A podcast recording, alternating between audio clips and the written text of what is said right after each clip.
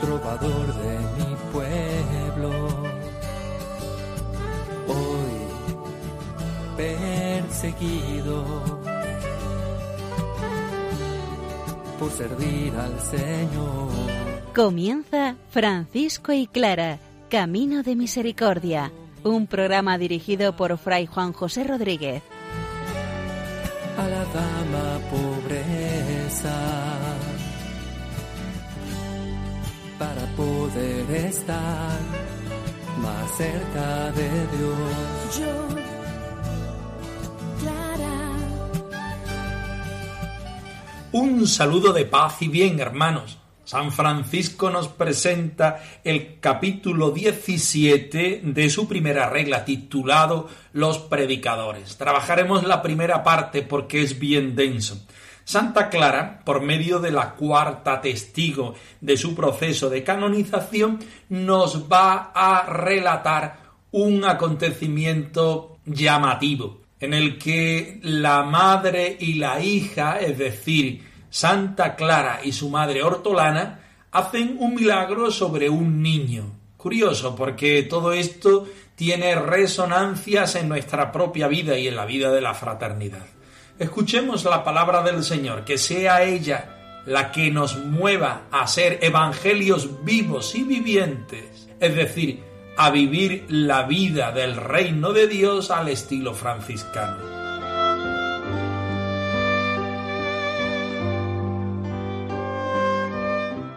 Del Evangelio según San Mateo. Los once discípulos fueron a Galilea, al monte que Jesús le había enseñado. Al verlo, lo adoraron. Algunos habían dudado hasta entonces. Jesús se acercó y les dijo, Se me ha dado plena autoridad en el cielo y en la tierra. Id, pues, y haced discípulos míos de todos los pueblos, bautizándolos en el nombre del Padre y del Hijo y del Espíritu Santo, y enseñándoles a poner por obra todo lo que yo os he mandado. Sabed que yo estoy con vosotros todos los días hasta el fin del mundo.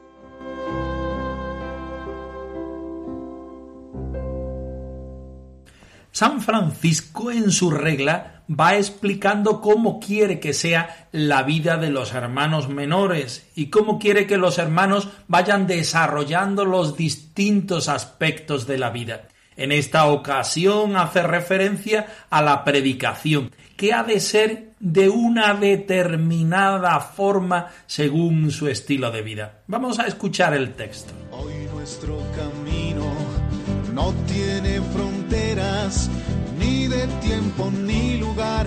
Somos caminantes, somos misioneros, mensajeros de Jesús. Ningún hermano predique contra la forma e institución de la Santa Iglesia, a no ser que le haya sido concedido por su ministro. Guárdese el ministro de concederlo sin discernimiento a alguien. Sin embargo, todos los hermanos prediquen con las obras, y ningún ministro o predicador se apropie el ministerio o servicio de los hermanos o el oficio de la predicación, sino que, a cualquier hora que le fuere ordenado, deje su oficio sin contradicción alguna. Por eso, suplico en la caridad que es Dios, a todos mis hermanos predicadores, orantes, trabajadores, tanto clérigos como laicos, que se esfuercen por humillarse en todas las cosas, por no gloriarse ni gozarse en sí mismos, ni ensalzarse interiormente por las palabras y obras buenas, más aún, por ningún bien, que Dios hace o dice y obra alguna vez en ellos y por medio de ellos, según lo que dice el Señor. Pero no os gocéis porque los espíritus se os someten, y sepamos firmemente que no nos pertenecen a nosotros sino los vicios y pecados, y debemos gozarnos más bien cuando vayamos a dar en diversas tentaciones y cuando soportemos por la vida eterna cualquier clase de angustias o tribulaciones del alma o del cuerpo en este mundo. La misión. Tomamos como texto de referencia el famoso capítulo 28 del Evangelio de San Mateo, donde el Señor resucitado pide a los discípulos que vayan a Galilea. Si alguno tenía falta de fe, allí se encontraron con el Señor y lo adoraron. El Señor les dice que se le ha dado la plena autoridad en el cielo y en la tierra y por tanto invita, manda a los discípulos convertidos ya en apóstoles a que vayan y hagan discípulos del Señor a todos los hombres de la tierra, bautizándolos y enseñándolos a poner por obra todo lo enseñado. El Señor les promete además que estará junto a ellos en la misión. Partimos del Evangelio, del deseo del Señor que los cristianos debemos predicar con nuestras obras y con nuestras palabras a todos los hombres de la tierra la gracia y la alegría del Evangelio. El Señor está resucitado, el Señor nos bendice, el Señor nos acompaña y el Señor desea que llevemos el Evangelio hacia todos. San Francisco leyendo este texto del Evangelio en relación a todos los demás, dice, ningún hermano predique sino conforme a las disposiciones de la Santa Madre Iglesia, porque en aquel tiempo existían muchos herejes, bien personas concretas o bien grupos de herejes los hermanos franciscanos, los hermanos menores, por sus vestidos, porque vivían de camino, itinerantes de un sitio a otro, porque la pobreza radical, por muchas otras razones, eran a veces confundidos con grupos heréticos. Y San Francisco pretende que la predicación de los hermanos sea tan conforme a la iglesia que ellos se esmeren por hacerlo bien. Ningún hermano, por tanto, predique si no es siguiendo las disposiciones de la Santa Madre Iglesia. Y no solo eso, sino también su ministro, que como sabemos es el superior provincial, el superior no solo local, sino también del grupo de los hermanos de su permiso pero además haciéndolo con discernimiento y no de una vez para siempre. Te doy mi corazón sincero para gritar sin miedo tu grandeza, Señor. Tendré mis manos sin cansancio tu historia entre mis labios y fuerza en la oración.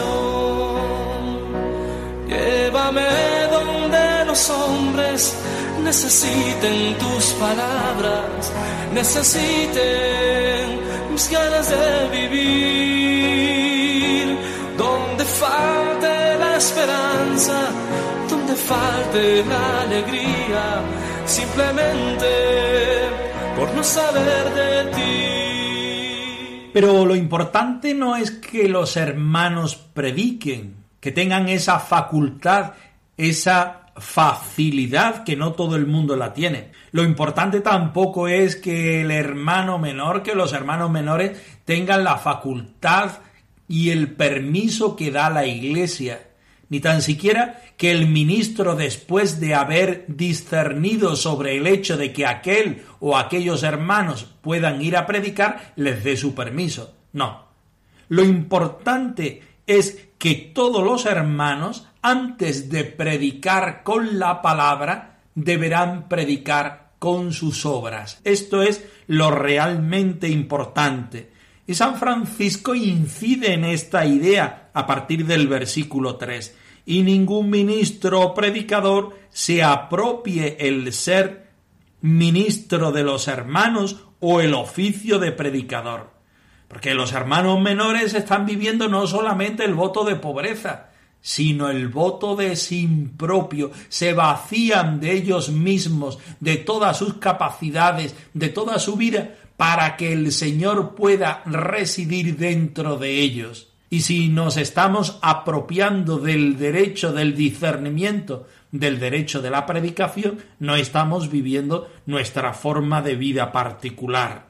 Así que en cuanto se lo impongan, abandone su oficio sin réplica alguna. Reconocemos que los franciscanos son coetáneos y hermanos de los dominicos. Los dominicos se llaman orden de predicadores, porque su función dentro de la Iglesia es la de predicar, predicar la verdad y vivirla. Los franciscanos, por el contrario, no tienen como misión particular la de predicar. La predicación viene justamente del deseo del Señor que prediquemos. Pero San Francisco no entiende la predicación en un púlpito, en unas calles, en una parroquia, en una iglesia. San Francisco entiende la predicación como el ejemplo de la vida que además del ejemplo de la vida que hay que darlo siempre y de todas formas y en todas las circunstancias posibles, tienen la capacidad y el permiso para predicar como lo entiende la Iglesia de una manera activa, puedes hacerlo. Pero no se te regala esa capacidad para siempre y deberás dejarlo de hacer en el momento en que no puedas o no se vea conveniente por parte de las autoridades.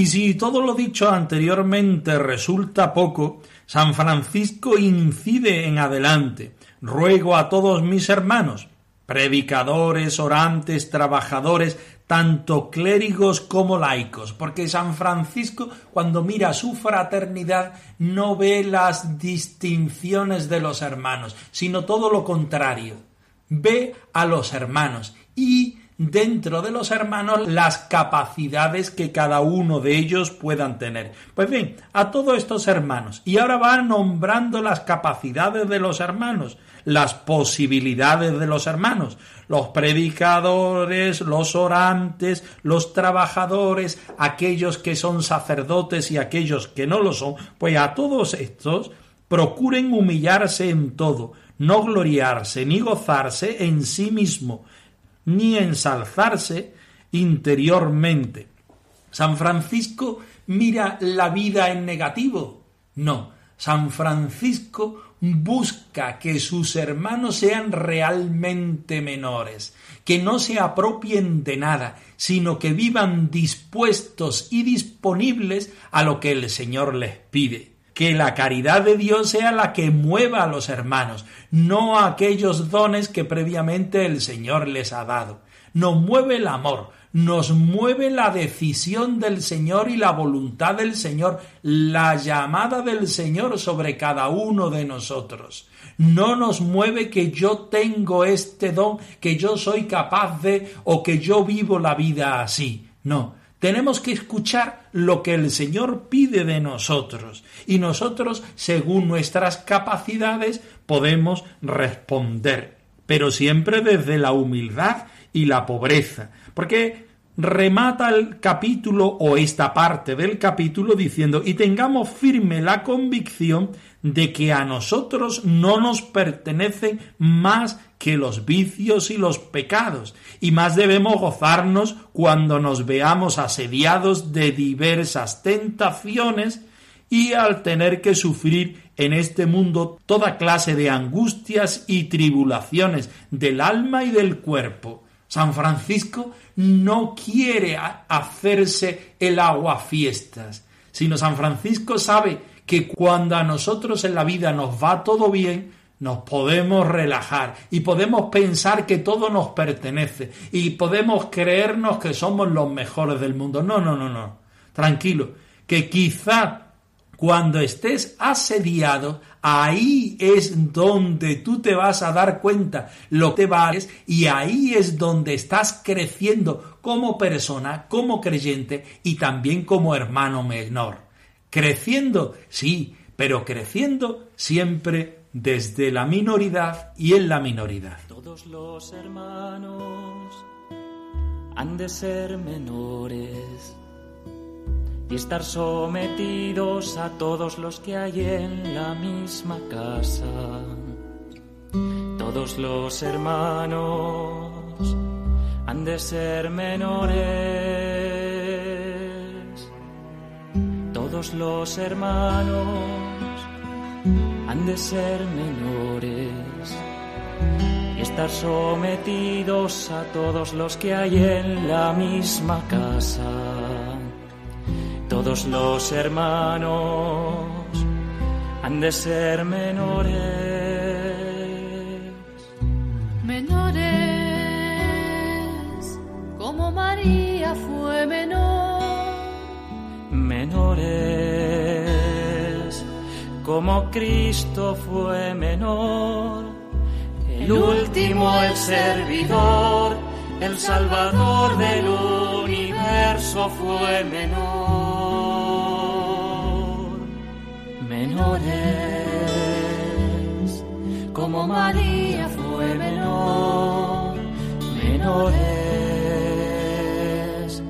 como Cristo fue menor el último, el servidor, el salvador del universo fue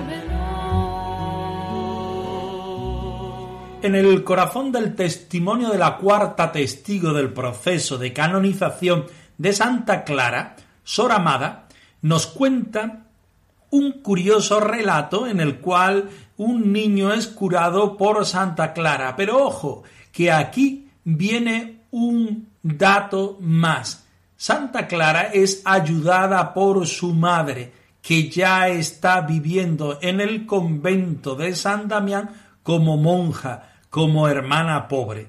Vamos a escuchar el texto y vamos a sacarle una significación para nuestra vida cristiana y franciscana. Ven, tócame, Señor quiero recibir tu preciosa unción. Declaró también que un niño de Perusa tenía en un ojo una nube que se lo cubría por completo.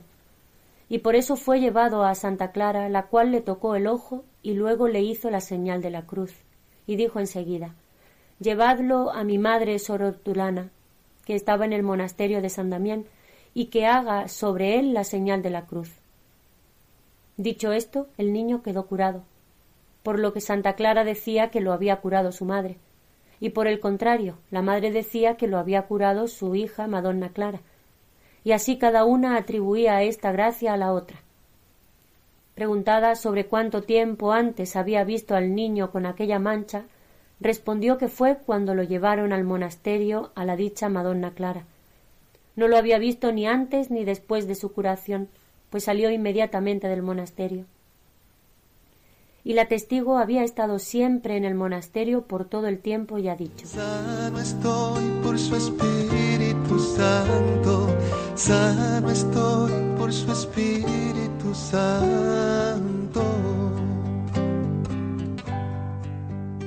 Declara nuestra querida Sor Amada, si vale la redundancia, que un niño de Perusa, Perusa es una ciudad cercana a Asís, podemos decir que es la capital de aquel entorno. Pues este niño, que era de Perusa o de Perugia, como se dice en italiano, tenía en el ojo una nube que lo cubría por completo. No sabemos bien exactamente si era una especie de catarata. De todas formas, no nos interesa tanto el milagro físico, como decimos siempre, sino más bien la catequesis que podemos sacar de él. El caso es que el niño no tenía visión, no podía ver. Y en la confianza de saber que este niño podía ser puesto, podía ser llevado a la presencia del Señor, sus padres lo presentan a Santa Clara la cual le tocó el ojo y le hizo de nuevo la señal de la cruz.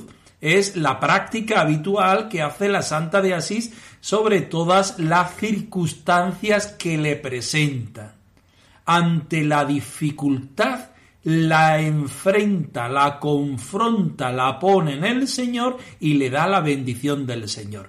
La solución siempre es la misma, es el Señor el que cura. Pero aquí hay algo añadido.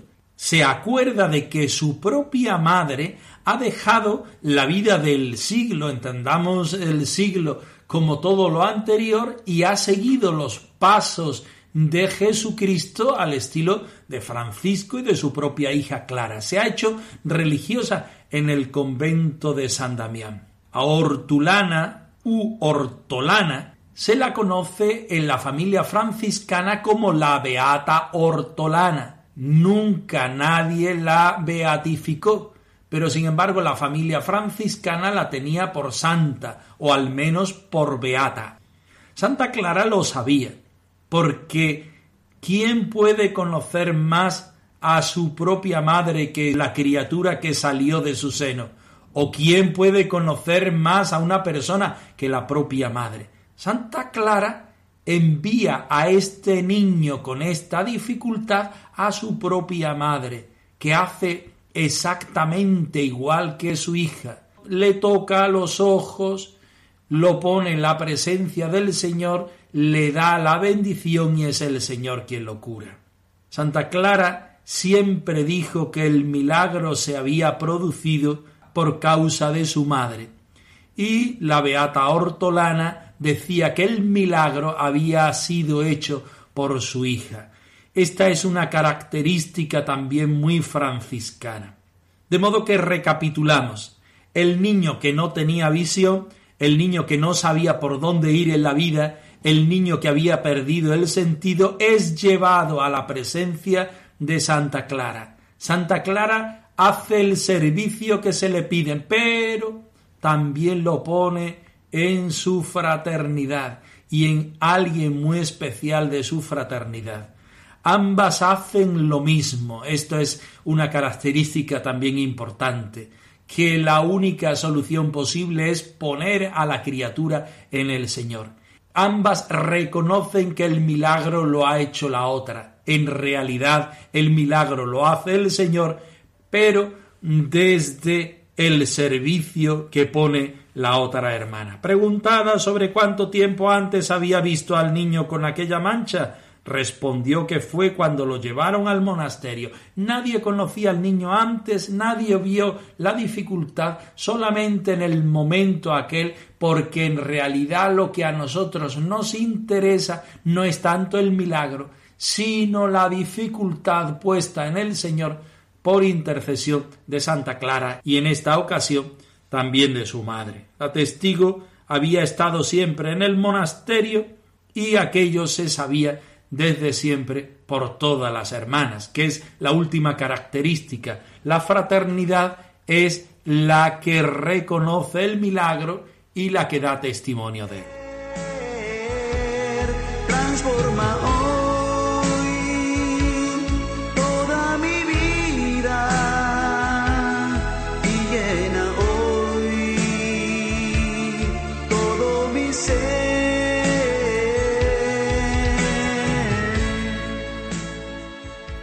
Francisco y clara arroba radiomaria.es. Os dejamos la dirección de nuestro correo electrónico por si queréis poneros en contacto con nosotros en algún momento.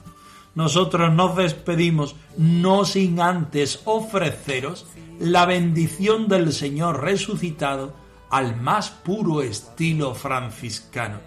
Que el Señor os conceda la paz y el bien, hermanos.